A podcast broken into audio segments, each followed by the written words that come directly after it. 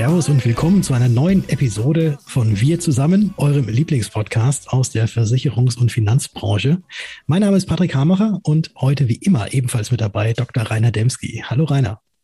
Hallo, lieber Patrick. Ja, so langsam hat uns der Herbst im Griff. Anfang der Woche habe ich schon mein Hoodie wieder rausgeholt. Hatte ich da auch auf Facebook gepostet. Wie geht's dir? Ja, ich habe auch, ich habe ja ständig eigentlich Hoodies an, aber wenn es so warm ist, natürlich nicht. Aber ich habe meinen auch schon wieder ausgepackt. Ähm, wobei ich mich jetzt gerade extra für diese Podcast-Aufnahme nochmal kurz umgezogen habe. Ich habe heute jetzt kein Hoodie an, ich habe einen normalen Stehkragen. sehr schön, sehr gut. Ja. ja, ich weiß nicht, wie es den anderen Kollegen geht, ähm, ob, ob Hoodie oder nicht. Ich glaube, das ist in Deutschland noch so ein bisschen unterschiedlich, je nach Region. Hier oben im Norden ist es halt schon tatsächlich ein bisschen, bisschen herbstlicher, aber unabhängig davon gab es auch in dieser Woche oder auch in den zurückliegenden zwei Wochen wieder einige Geburtstage in der Branche zu feiern. Was meinst du, sollen wir mal ein bisschen reinschauen, wer alles Geburtstag hatte? Da würde ich sagen, ne, schneid die Torte an. Dann machen wir das. Da war auf einmal dabei der Wolfram Lefebvre von Digidor, dann der Matthias Brauch von Software. Außerdem habe ich gefunden den Arne Buchhopp aus dem Hause von Aspario. Außerdem hat der Geburtstag Uli Neumann, Leiter Partnervertriebe bei der Gotha. Herzlichen Glückwunsch, lieber Uli. Dann habe ich gefunden den ehemaligen Jungmakler-Finalisten Kai Rogalla, den Martin Eberhardt von Fonds für alle, unseren lieben Kollegen Tillmann Freinhagen vom Alster Spree Verlag, außerdem aus dem Vorstand der Bayerischen den Herbert Schneidemann und von Blau Direkt Marcel Canales. Herzlichen Glückwunsch von meiner Seite. Ja, von meiner Seite auch einen ganz herzlichen Glückwunsch an alle Geburtstagskinder und natürlich auch alle die Geburtstagskinder, die wir jetzt nicht namentlich erwähnt haben, genau. die Geburtstag hatten. Wen ich jetzt allerdings doch noch namentlich erwähnen kann, das sind ein paar Promis oder das wären Promis aus den verschiedensten Bereichen, unter anderem Ray Charles, einer wohl der einflussreichsten US-amerikanischen Soul- und Popmusiker. Ich glaube, man muss jetzt gar nicht diese ganzen Lieder, die er gesungen hat, ähm, aufzählen. Ich könnte eins vorsingen jetzt. Ja, dann mach das mal. Hit the road, Jack, oh, würde ich Jack. sagen. ja, genau. das hat jeder im Kopf. Rainer, I can't stop loving you, könnte man darauf sagen. Er wurde geboren am 23.09.1930, äh, ist leider schon mit 73 Jahren verstorben, aber er wäre heute 91 Jahre alt geworden. Genauso wie heute ihren 83. Geburtstag gefeiert hätte, das wäre Romy Schneider, die deutsch-französische Schauspielerin, die Mitte der 50er Jahre als Kaiserin Sissi in der gleichnamigen Verfilmung berühmt wurde und später auch vielfach ausgezeichnet in ganz vielen Filmen war. Äh, Nachtblende, die Spaziergängerin von Sanssouci, der Kardinal und noch ganz viele andere. Ja, sie wäre heute, wie gesagt, 83. Und es gibt noch jemanden, der noch lebt und der heute 72 wird. Und die Rede ist von Bruce Springsteen. Und ich kann mir jetzt schon fast vorstellen, was zum Ende für Musik kommen wird. Der US-amerikanische Rockmusiker äh, ja, Born to Run, das war sein Durchbruch mit seinem Musical und zwar, äh, nicht mit seinem Musical, mit seinem, mit seinem Album. Born in the USA ist, glaube ich, eines der bekanntesten Lieder von ihm. Genau. Ja, also der ist natürlich noch quicklebendig, den habe ich selbst nochmal, auch Karin war auch dabei, aber wir haben live gesehen, damals in, in München waren noch ein paar andere Kollegen. Also das war schon ein sehr, sehr cooles Konzert. Und äh, ich glaube, dass ich hoffe mal, dass das geht noch äh, munter so weiter. Dem, dem geht es offensichtlich noch noch sehr gut und der ist auch noch sehr, sehr fit auf der Bühne unterwegs. Er hat fast drei Stunden nonstop gespielt. Das war ziemlich cool. Mhm. Nicht schlecht. Dann ist er auch mit der Harley auf die Bühne gekommen.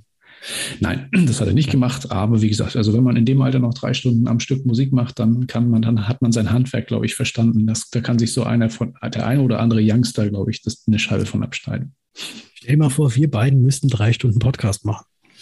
Hui, das könnten wir mal versuchen. Ja, das wäre mal, das wär mal ein Experiment, mal drei Stunden durchpodcasten. Ja, Challenge accepted an dieser Stelle, würde ich sagen. Gut. Ich glaube, wer mehr Durchhaltevermögen zeigen muss, wir oder unsere Zuhörer, das weiß ich nicht ganz genau. Mal schauen. Das Schöne an dem Podcast ist ja, man kann ja in den Podcast-Apps auch einstellen, dass das Ganze in einer 1,5-fachen oder 1,2-fachen Geschwindigkeit gespielt wird. Dann hören wir das uns heißt, aber an, wie diese, wie mit Helium stimmen, oder? Nee, gar nicht mal. Gar nicht mal. Das ist gar nicht. Nee, so wild ist das gar nicht. Ich höre mir tatsächlich sehr, sehr viele Podcasts in 1,2-facher Geschwindigkeit an, habe mich da mittlerweile tatsächlich schon dran gewöhnt und höre da jetzt wenig Unterschied, was diese Mickey Maus Stimmen oder so angeht. Mhm. Ähm, also das kriegen die Podcast-Apps schon ganz gut hin und da kann man natürlich in derselben Zeit deutlich mehr hören. Ja, das ist doch wieder, das ist doch wieder so ein, das ist doch wieder so ein, so ein Hip. Das ist, das ist nicht nachhaltig, finde ich, und auch nicht, irgendwie auch nicht so, auch nicht achtsam. Finde, unseren Podcast recht. sollte man in 1,0 Geschwindigkeit hören. Es geht ja, gar nicht, oder, dass man das schneller macht. Oder in 0,8-facher Geschwindigkeit. Schneller machen, damit es schneller vorbei ist. Das finde ich nicht gut. Also. Deswegen, man könnte ja in 0,8-facher Geschwindigkeit, dann dauert es ein bisschen länger. genau, das wäre schön. Ja, umso mehr können wir, glaube ich, jetzt zur nächsten Rubrik ähm, überleiten, denn da hast du ein spannendes Interview geführt mit einem Branchenkollegen aus einem der großen Vermittlerverbände. Interview. Ich freue mich sehr, heute ein kurzes Pläuschen mit Frank Rottenbacher halten zu dürfen. Frank, du bist ja Mitglied des Vorstandes, wie ich gelernt habe, so ist die korrekte Bezeichnung, des Bundesverband Finanzdienstleistung oder auch besser bekannt als AfW. Ja, hallo, schönen guten Morgen, Patrick. Meine allererste Frage an dich. AfW, es heißt ja eigentlich der Bundesverband Finanzdienstleistung e.V. Und dann mhm. heißt es noch AfW. Für was mhm. steht mhm. eigentlich dieses AfW? Ja, das AfW ist äh, jetzt äh, etwas, etwas Vergangenheitsbedingtes, steht für Arbeitgeberverband der Finanzdienstleistenden Wirtschaft. Und ähm, das hat den Vorteil, wenn man das im politischen Berlin benutzt, dass man immer ganz oben steht in der äh, Liste. Das heißt, wenn es Verbänderunde gibt und man wird aufgefordert, ein Statement äh, zu, abzugeben, dann ist man mit AfW ziemlich weit vorne. Das ist äh, das, das Positive daran. Äh, weswegen wir uns jetzt Bundesverband Finanzdienstleistung umbenannt haben, liegt einfach daran, dass äh, wir keine klassische Arbeitgeberverbandsfunktion haben. Ne? Wir machen keine Tarifverhandlungen. Äh, und zum anderen ist AfW jetzt ähm, in den letzten Jahren äh, oftmals verwechselt worden mit einer politischen Partei der AfD, mit der wir äh, nichts zu tun haben wollen. Also insofern ist Bundesverband Finanzdienstleistung beschreibt einfach besser das, was wir tun. Und deswegen firmieren wir jetzt auch unter diesem Namen. Okay, ganz vielen Dank für diese Aufklärung. Jetzt weiß man mhm. mehr.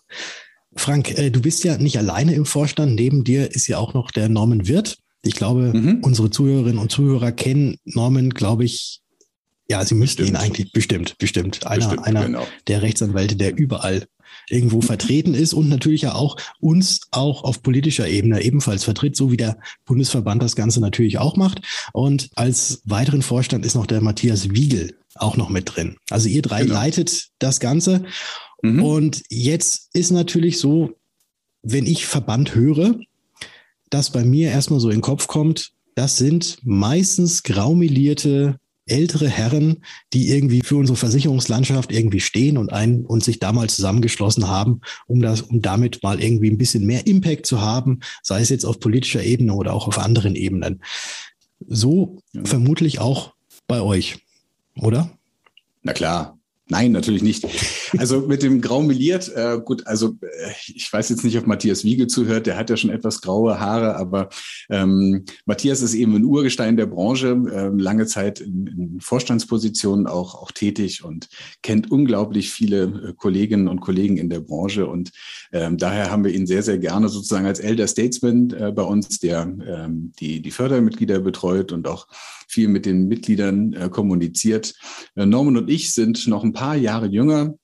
Äh, Wenn es bei mir an der Schläfe etwas grau wird, äh, dann rede ich gegenüber meinen Kindern noch gerne von Lichtreflexen. Aber äh, Spaß beiseite, Norm und ich machen das seit 2004. Er ist ja auch als Rechtsanwalt tätig. Ich äh, habe noch die Going Public Akademie im, im Hintergrund. Und wir machen das aus großer Leidenschaft ähm, weil wir in dieser Branche total gern äh, tätig sind, weil wir da unglaublich viele ähm, sympathische, engagierte Maklerinnen und Makler kennen. Und äh, für die setzen wir uns eben in politischem Berlin ein und ähm, äh, kämpfen da für die, ja, dass wir einfach weiter unabhängig und, und gut beraten können. Und insofern ähm, das Bild von den graumelierten, langweiligen ähm, Verbandsvertretern versuchen wir ähm, ja etwas vom, vom Tisch äh, zu wischen und ähm, jetzt auch äh, in den nächsten Monaten neuen Schwung in die Verbandsarbeit zu bringen. Aber darüber dann sicherlich mehr in einem der nächsten Podcasts vielleicht noch mal so einen Schritt zurück, weil ich war lange Zeit ja auch in keinem Verband drin, weil ich genau dieses Bild, was ich gerade gezeichnet hatte, im Kopf hatte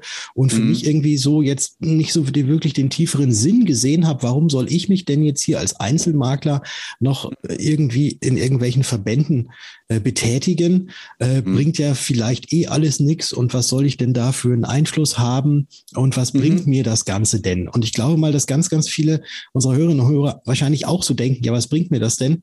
Äh, da gibt es so ein paar, die da sind, ja, und die, die boxen da was durch. Aber was bringt mir als einzelnen Makler denn eine Mitgliedschaft in einem Verband? Also erstmal können wir uns ja fast die Gegenfrage stellen. Also es gibt wahnsinnig viele äh, Berufsgruppen, die in Verbänden organisiert sind und ähm, die dadurch natürlich auch eine größere Schlagkraft ähm, im, äh, in den politischen Interessenvertretungen haben. Also zum einen äh, sind wir einfach eine, eine klasse Gemeinschaft. Wir sind jetzt über 2000 äh, Mitglieder bei uns im Verband. Wir haben auch die ganzen Pools bei uns, die sich äh, engagieren. Also insofern ähm, sind wir eine, äh, eine Truppe, wenn ich es mal so sagen will, von, von engagierten Vermittlerinnen und Vermittlern, die was bewegen wollen. Und ähm, wir brauchen eben wenn wir politische Arbeit machen, dann äh, müssen wir natürlich in Berlin auch immer sagen, wie viele Mitglieder wir haben, wie viele Interessen wir vertreten. Und äh, da kriegen wir natürlich schon mal die Frage, ähm, es gibt über 40.000 registrierte Makler, ihr habt jetzt 2.000, warum ist das eigentlich so? Und ähm, insofern ist das ein Argument, da müssen wir einfach äh, dagegen arbeiten. Ähm, unsere Mitglieder geben uns eine Schulnote, das fragen wir regelmäßig ab, von 1,6. Das heißt, ähm, unsere Mitglieder sind anscheinend äh, ziemlich zufrieden. Das heißt jetzt nicht, dass wir nicht auch besser werden können, aber ähm, wir äh, sind eben sehr engagiert. Wir ähm, vertreten die äh, Interessen der unabhängigen ähm, Vermittler, jetzt also nicht der, der Ausschließlichkeit, sondern der Makler, der 34F-Vermittler, der 34I-Vermittlerinnen äh, und Vermittlern, die das sind so unsere, unsere Kernmitglieder. Ja, die, die kleineren äh, Maklerbüros, die in, in der Altfinanz äh, tätig sind, die informieren wir sehr intensiv über das, ähm, was im politischen Berlin äh, los ist. Wir haben da jetzt nicht einen regelmäßigen Newsletter, weil nicht jede Woche was passiert. Aber wenn was passiert, äh, kriegen Sie von uns eben äh, ganz exklusive äh, und jetzt auch nicht irgendwo äh, parteipolitisch oder, oder produktgeberspezifisch äh, irgendwie gefärbte Informationen, sondern ähm, so wie die, wie die Lage wirklich ist. Und Sie können darauf dann eben auch Ihre ähm, Entscheidungen abstellen, denn ähm, wir äh, haben natürlich jetzt eine Situation, wo, wo viele Weichen gestellt werden, jetzt auch gerade nach der äh, Bundestagswahl in den Koalitionsverhandlungen. Das wären sehr, sehr spannende Zeiten. Und da geht es einfach darum, dass wir präsent sind, dass wir unsere Interessen vertreten und dass wir auch den, den Politikern mal sagen, wie, wie wichtig die, die Branche ist, in der wir tätig sind. Ne? Also man kann ja nicht nur über Altersvorsorge immer reden. Äh, man muss natürlich auch die, die dann auch beraten, äh, entsprechend einfach auch in die Lage versetzen, ihre, ihre Tätigkeit zu tun. Und äh, darum geht es. Und je mehr Mitglieder wir haben, desto besser können wir das einfach tun. Jetzt hast du gerade gesagt, äh, über 2000 Verbandsmitglieder gibt es schon. Allerdings gibt es ja über 40.000 Maklerinnen und Makler. Aber ihr seid ja eine oder ihr seid ja der größte Verband für uns Makler, oder? Mhm, genau. Ja. Aber trotzdem äh, ist das ja immer noch nicht unbedingt so ein riesen Prozentsatz derer, die jetzt verbündet sind oder im Verband. Heißt es dann eigentlich, mhm. ist, man, ist man verbündet, wenn man im Verband ist? Ähm, auch reden wir doch dann insgesamt von Verbündeten im Verband. Verbündete, genau, Verbündete, ja. genau, bildet Banden, so kann man es auch sagen. äh, ja, also die Anzahl, die Anzahl derer, die eben Mitglieder sind, die ist jetzt nicht so hoch, auch wenn es jetzt eben schon der größte mhm. Verband ist. Äh, aber es können natürlich immer mehr werden, weil wahrscheinlich, wenn man jetzt mit Politikern spricht, da, wie du gesagt hast, sie eben nachgefragt wird und da natürlich dann, glaube ich, die, äh, die absolute Zahl immer entscheidend ist, dass die dann auch tatsächlich merken, oh ja, das, was, was der AfW mhm. erzählt, das, äh, da müssen, das müssen wir uns mal näher anhören. Genau, denn äh, letztendlich kann man natürlich die reine Mitgliederzahl dann auch multiplizieren mit der durchschnittlichen Kundenzahl und dann wissen die Politiker auch, wie viel äh, Wähler wir insgesamt eben erreichen können. Und ich kann das natürlich ein bisschen verstehen. Ne? Wir haben jetzt eine Regulierungswelle nach der anderen und äh, äh dass man da auch mal müde wird, das, das kann ich echt nachvollziehen. Also ähm, der, der Wunsch ist ja vorhanden, jetzt lasst uns einfach mal in Ruhe arbeiten und ähm, jetzt bitte nicht die nächste Regulierung. Aber äh, die nächsten Themen werden natürlich kommen. Ne? Ich hatte das eben schon mal angedeutet, jetzt nach der äh, Bundestagswahl werden Koalitionsverhandlungen kommen. Wir wissen noch nicht, welche Regierung drankommen wird. Was ist mit dem Thema Provisionen? Ne? Also droht da ein Provisionsverbot? Was ist mit dem Thema BaFin-Aufsicht für die 34F-Vermittler? Und da müssen wir eben für die entsprechenden Informationen sorgen. Ne? Also das Thema jetzt so Kopf in den Sand stecken, ähm, das bringt nichts. Das wird uns allen ähm, keine Vorteile bringen, sondern wir müssen aktiv auf der politischen Bühne aktiv sein. Und wir würden auch gerne mal in die, in die Aktion kommen, also nicht nur reagieren auf irgendwelche äh, Drohungen, sondern auch aktiv entsprechende Vorschläge anbringen. Und äh, dafür brauchen wir dann eben auch den Rückhalt der Vermittlerinnen und, und Vermittler. Und daher ähm, wären wir natürlich sehr, sehr froh, wenn, wenn äh, viele Maklerinnen und Makler noch dem AfW beitreten, unsere Arbeiter unterstützen. Das sind gerade mal 156 Euro im Jahr. Ähm, das ist jetzt, glaube ich, äh, jetzt sollte nicht ähm, der Hinderungsgrund sein. Wir haben natürlich auch so ein paar Mitgliedervorteile, also ähm, über so, so Einkaufsgemeinschaften, aber de facto ist das Wichtigste eigentlich, dass das Engagement, ähm, sich selber doch gerne einzubringen und ähm, gemeinsam für die Zukunft unserer Branche zu kämpfen. Ja, das war der Werbeblock und wir Ah, komm, du hast mir den Ball auf den Elfmeterpunkt. Ja, natürlich, natürlich. Jetzt du, das, verwandeln. Ist, das, das ist auch äh, völlig legitim und völlig in Ordnung und ich unterstütze mhm. das Ganze sogar, weil ich nämlich auch finde, dass es äh, unheimlich wichtig ist, dass wir Einzelkämpfer da draußen auch eine starke Stimme, auch gerade gegen die Politik oder für die Politik haben sollten. Und deswegen jetzt auch nochmal mein Appell, äh, bildet Banden. Das ist, glaube ich, das Allerwichtigste, dass wir gemeinsam eben einen großen Einfluss schaffen können eben gemeinsam mit den Verbänden, die es gibt. Und wenn der AfW eh schon der größte ist, dann vielleicht auch Richtung AfW gehen. Also eine Sache wollte ich noch mal kurz betonen. Solche Regulierungen fallen selten vom Himmel. Ja, die deuten sich in Brüssel an, die deuten sich in den Ministerien an, dass da Papiere geschrieben werden. Das deutet sich an durch Äußerungen von, von Fachpolitikerinnen und Fachpolitikern. Und das ist unsere Aufgabe, diese, diese, diese, diese Themen aufzunehmen und rechtzeitig zu bearbeiten. Und bei vielen Vermittlerinnen und Vermittlern ähm, äh, kommt das vielleicht erst später an, ne? durch, durch, die, durch die Presse, durch die, die Fachmedien, dass das jetzt ansteht und ähm, äh, das ist eben wichtig, dass, dass wir äh, von der Verbandsseite dort rechtzeitig drangehen und eben ähm, da schon mal anfangen, eben in dem, im politischen Berlin oder auch in Brüssel entsprechend äh, Gespräche zu führen und da unsere Interessen äh, anzubringen.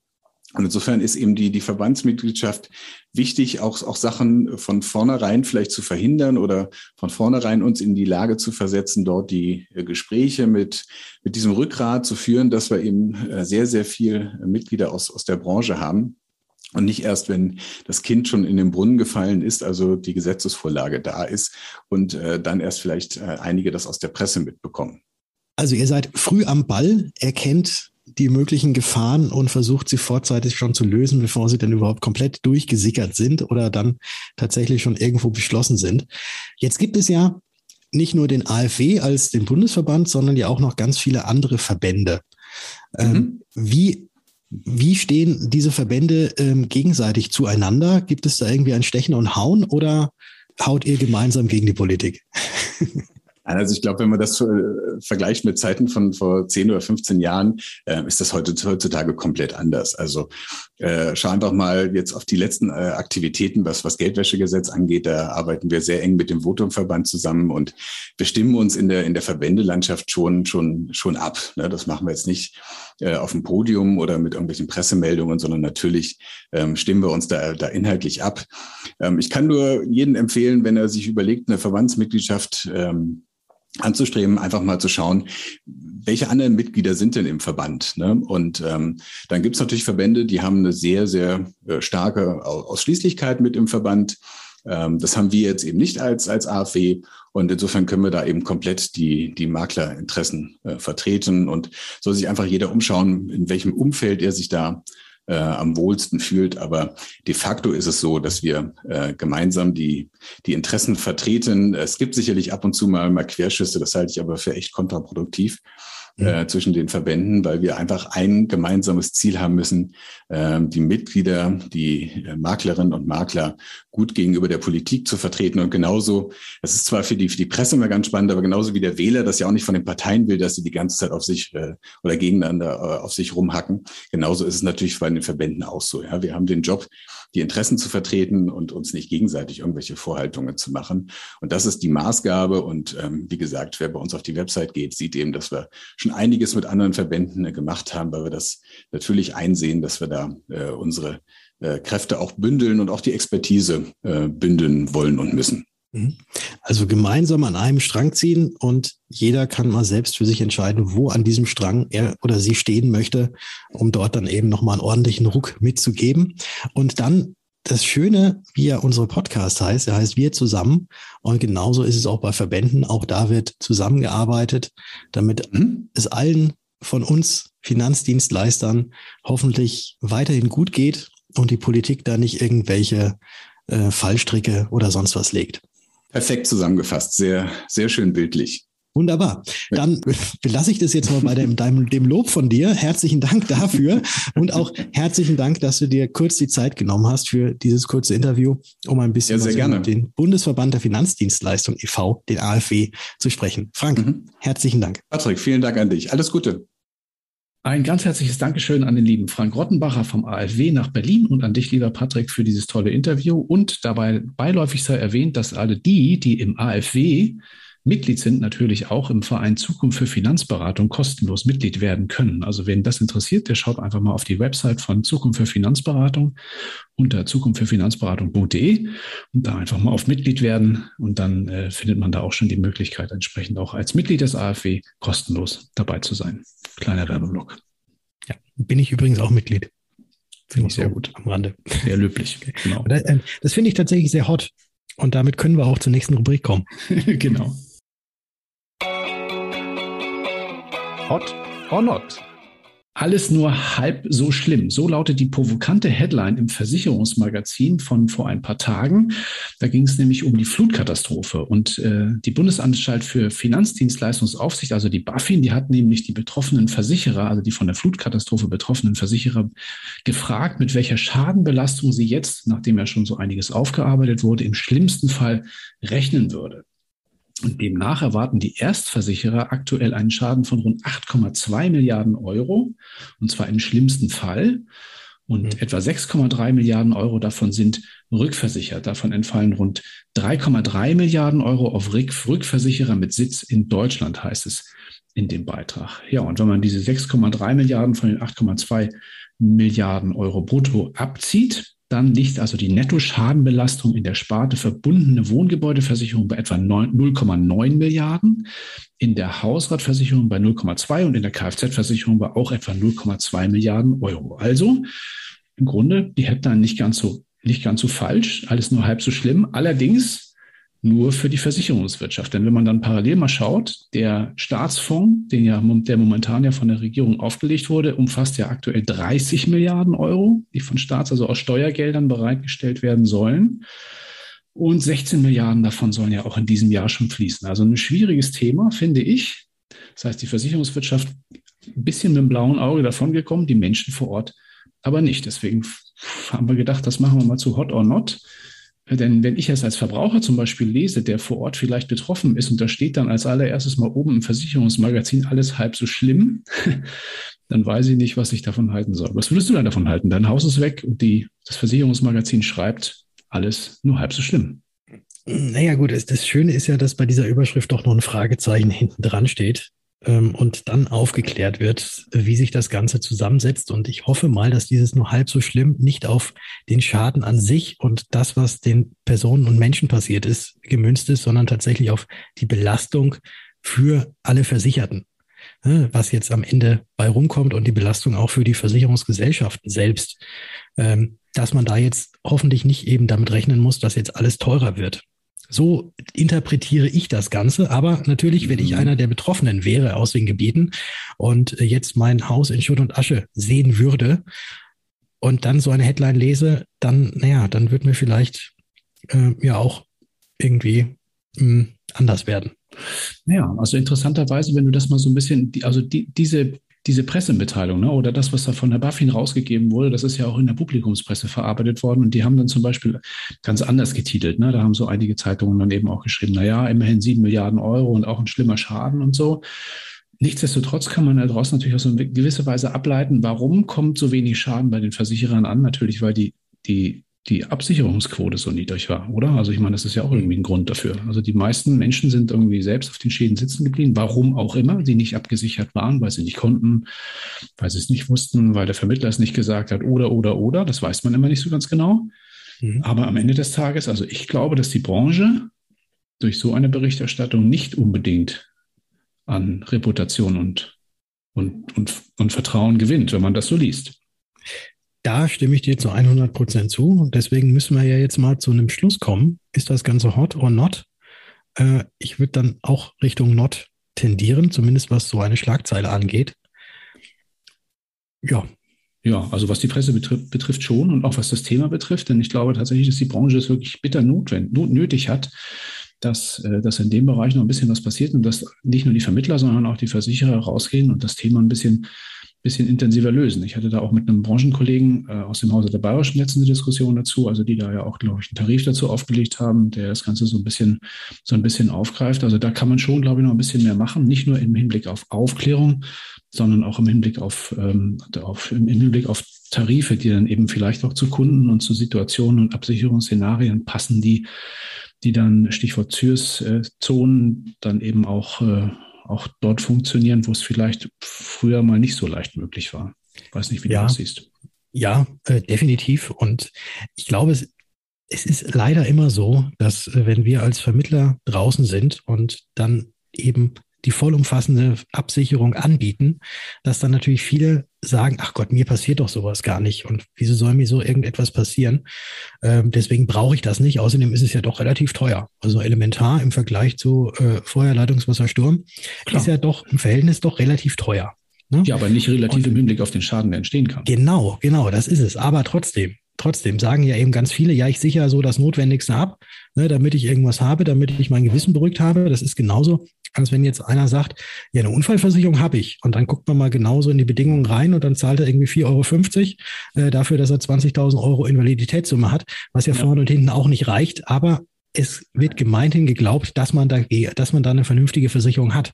Und mhm. ich glaube, auch so ist das bei vielen vielleicht gewesen, dass sie gesagt haben, ne, ich habe doch eine Gebäudeversicherung, alles gut, ja. aber dass halt dann diese Elementarschäden nicht mit versichert sind, haben vielleicht viele nicht gewusst genau. oder haben es eben schon wieder vergessen gehabt, weil es ihnen trotzdem vielleicht mal angeboten wurde und sie damals gesagt haben, nee, ähm, brauche ich eigentlich nicht, was soll denn hier schon großartiges passieren?